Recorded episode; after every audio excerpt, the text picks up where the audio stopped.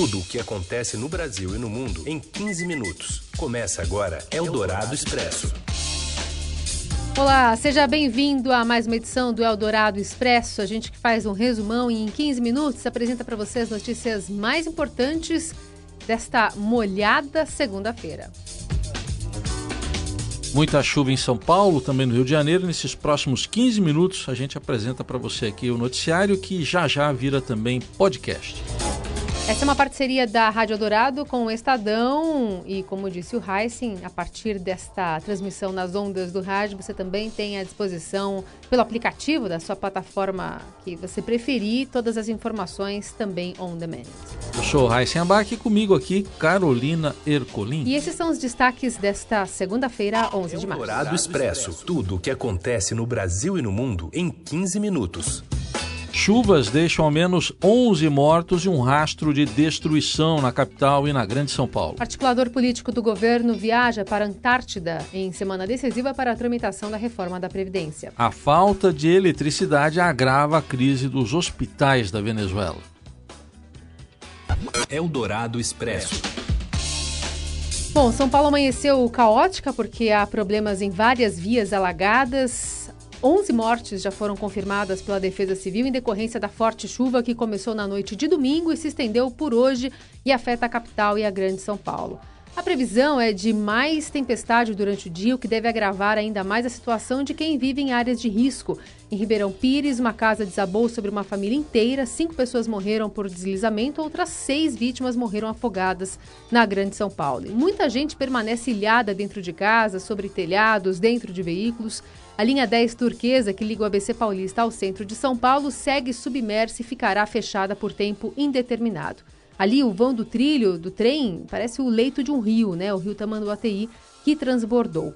O coordenador da Defesa Civil disse mais cedo aqui que o, esta o Estado eh, não possui sistema de sirene para, para alertar os moradores em áreas de risco e segundo o coronel Walter Niacas Júnior, esse recurso seria importante para enfrentar uma situação como a de hoje. Todo tipo de alerta ele é, é, é favorável. Então, todo sistema que ajude a pessoa a ser alertada para abandonar aquela região é importante.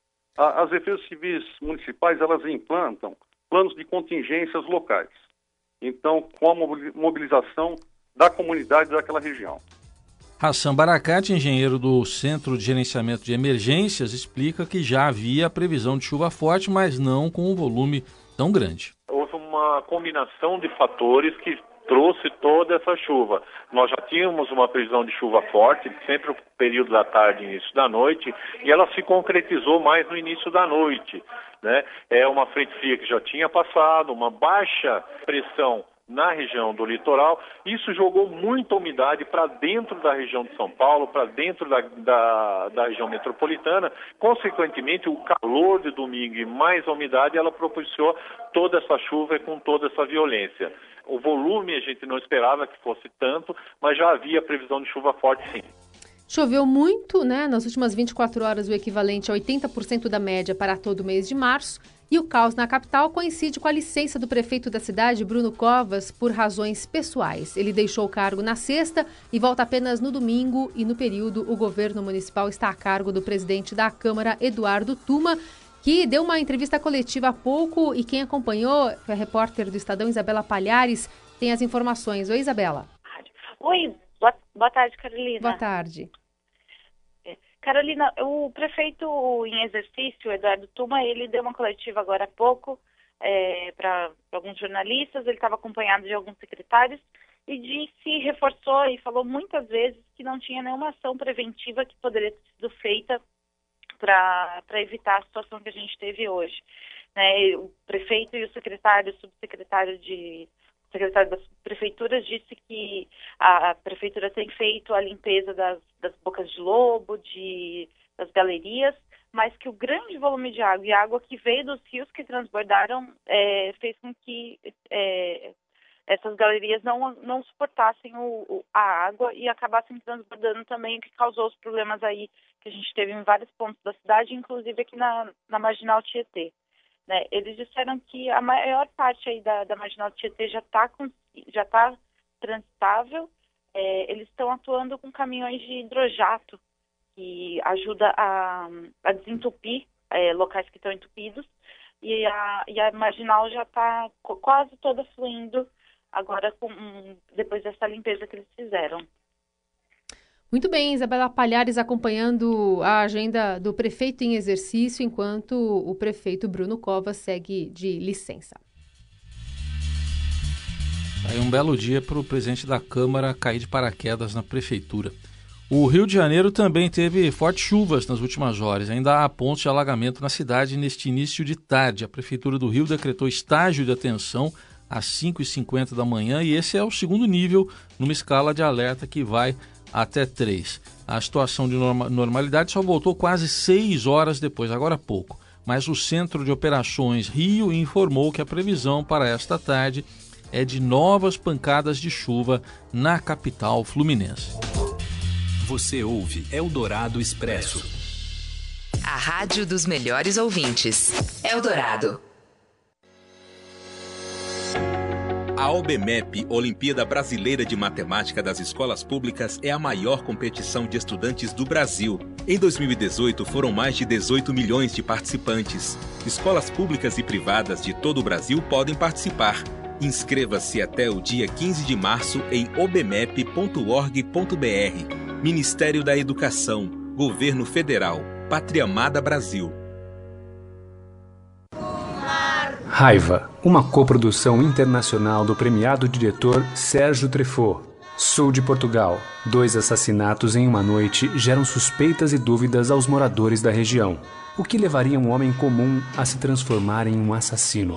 Um filme sobre poder, injustiça e vingança baseado no clássico romance português Seara de Vento. Raiva. Hoje nos cinemas. Não perca. Eldorado.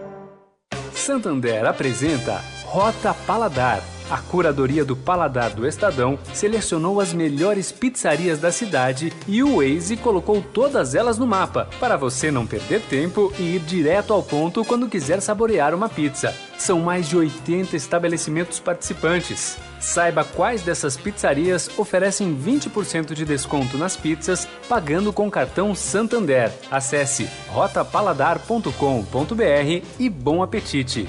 Desconto válido até 8 de abril de 2019. Vem aí uma edição especial da Casa TPM. O evento criado pela revista TPM para refletir e celebrar o universo feminino chega agora nos dias 30 e 31 de março em um dos palcos mais deslumbrantes da cidade, o Salão Nobre do Teatro Municipal. Essa festa só fica completa com a sua presença. Para participar é só se inscrever no site revistatpm.com.br. Quer ver sua marca nesse projeto? Entre em contato com a gente. Casa TPM Verão 2019. Patrocínio Buscofem. Apoio Equilíbrio Ipanema. A persistirem os sintomas, o médico deverá ser consultado.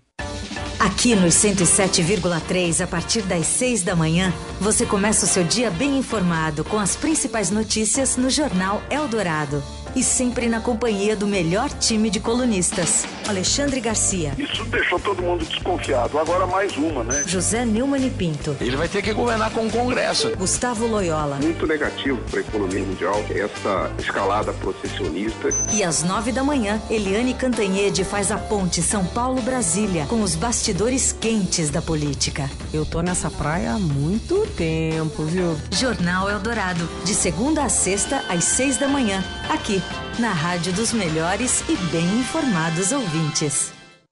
Eldorado Expresso tudo o que acontece no Brasil e no mundo em 15 minutos. Voltamos com o Eldorado Expresso, as notícias mais importantes no meio do seu dia. Presidente Jair Bolsonaro partiu para o ataque direto à imprensa. Replicou em seu Twitter, na noite de ontem, a acusação de que uma repórter do Estadão teria dito que pretendia arruinar a vida de Flávio Bolsonaro. A afirmação, porém, jamais é feita no áudio da conversa. Em inglês truncado, com períodos interrompidos, a jornalista Constança Rezende, em um momento algum, né, afirma que escreve com esse objetivo. Só trechos selecionados né, foram divulgados. Em um deles, a repórter avalia que o caso pode comprometer e está arruinando o Bolsonaro, mas não relaciona o seu trabalho nenhuma intenção nesse sentido. Na avaliação do colunista de política de Eldorado, Alexandre Garcia, o presidente caiu numa armadilha. Eu achei estranho. Eu estranhei como estranhei presidente, bom, aqui não é lugar de dar palpite. Né? Mas o presidente não estranhou. Né? Se, se fosse checar, viria que não foi ela a autora da, das reportagens sobre, sobre o filho dele. E, e, já também estranharia, mas não estranhou, eu acho que foi tomado pela emoção, o que, o que não é bom, né? Eu acho que o presidente da República tem que ser, tem que ficar sempre com a cabeça fria. Né? Talvez esse, essa mordida numa isca de, de, fake news eh, vai levar alguma lição para o presidente que não dá para reagir assim na, na, primeira ideia, né, na primeira emoção. Para a Ordem dos Advogados do Brasil e a Associação Brasileira de Jornalismo Investigativo, o ataque de Bolsonaro ao jornal Estado de São Paulo mostra, por parte do presidente, o descompromisso com a veracidade dos fatos e se caracteriza como o uso de sua posição de poder para tentar intimidar veículos de mídia e jornalistas. Eldorado Expresso. E a reforma da Previdência? Bem, são os servidores públicos que agora preparam um lobby pesado para barrar o texto. Além da pressão direta sobre os deputados, as categorias detentoras de privilégios se organizam para agir nas bases eleitorais dos parlamentares para desestabilizar o governo no Congresso. Tudo no contexto de otimismo do ministro da Economia, Paulo Guedes em entrevista ao Estadão, disse que só faltam 48 votos para aprovar o projeto. Além disso, numa semana decisiva para a instalação da CCJ, Comissão de Constituição e Justiça, primeiro passo de tramitação da reforma da Previdência na Câmara, o ministro-chefe da Casa Civil, Onix Lorenzoni, está bem longe de Brasília e das articulações. Ele cumpre a agenda oficial na Antártida. Ele está lá desde ontem para inaugurar um novo centro de telecomunicações da base brasileira no continente antártico. E Onix Lorenzoni só retorna a Brasília na noite de quarta-feira, quando, se tudo tiver dado certo, a instalação da CCJ já terá sido feita. É o Dourado Expresso. E a falta de eletricidade agrava a crise dos hospitais da Venezuela. Estruturas dependem de geradores elétricos para o funcionamento de áreas como terapia e emergência, mas muitas dessas estruturas, quando existentes, não funcionam, outras tiveram falhas técnicas. Os hospitais já estavam em crise devido à falta de insumos e falha de equipamentos. Nos últimos dias, a situação foi agravada pelo apagão.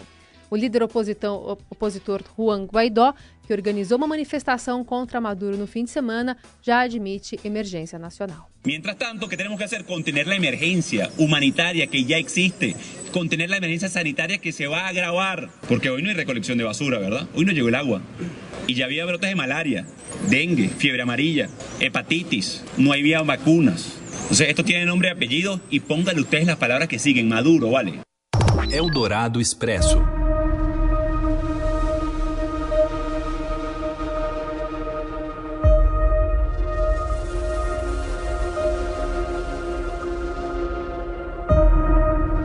Chama a Capitã Marvel para dar uma socorrida aqui no quem está preso, ilhado, né? Quem está falando besteira no Twitter também, compartilhando fake news. E vamos lá. Capitã Marvel com Brie Larson está se destacando em um heróico fim de semana de estreia com arrecadação de 153 milhões de dólares, isso aí dá 590 milhões de reais, deixei a minha parte lá. Isso, ah não, isso foi só na América do Norte, né? Em mais de 4 mil salas. A Larson interpreta a Carol Danvers, que é a piloto que se torna a poderosa Capitã Marvel após a Terra ser envolvida no centro de um conflito galáctico no ano de 1995. O elenco também conta com Samuel L. Jackson, mais novo, né? Voltou no tempo, o Clark Gregg e Jude Law então, um filme que está batendo recordes de bilheteria nos Estados Unidos. O mais legal é a homenagem ao Stan Lee, viu? Sem dar spoiler. Indica? Indico. Tem duas homenagens ao Stan Lee. Ah, e fica até o fim também. Espera subir tudo. Tem duas cenas extras. Muito bom. Tá bom? Miau.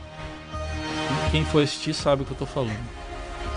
Capitã Marvel, só assim pra gente encerrar uma edição com um roteiro quase surreal dessa segunda-feira indo de uma tragédia a um herói aí que é, pode precisamos. E precisamos de presidentes e políticos responsáveis também. É isso. Seguidores responsáveis também. E a gente volta amanhã, a partir da uma da tarde, aqui nas ondas do rádio, já já em podcast para você. Fique em paz. Você ouviu Eldorado Expresso tudo o que acontece no Brasil e no mundo em 15 minutos.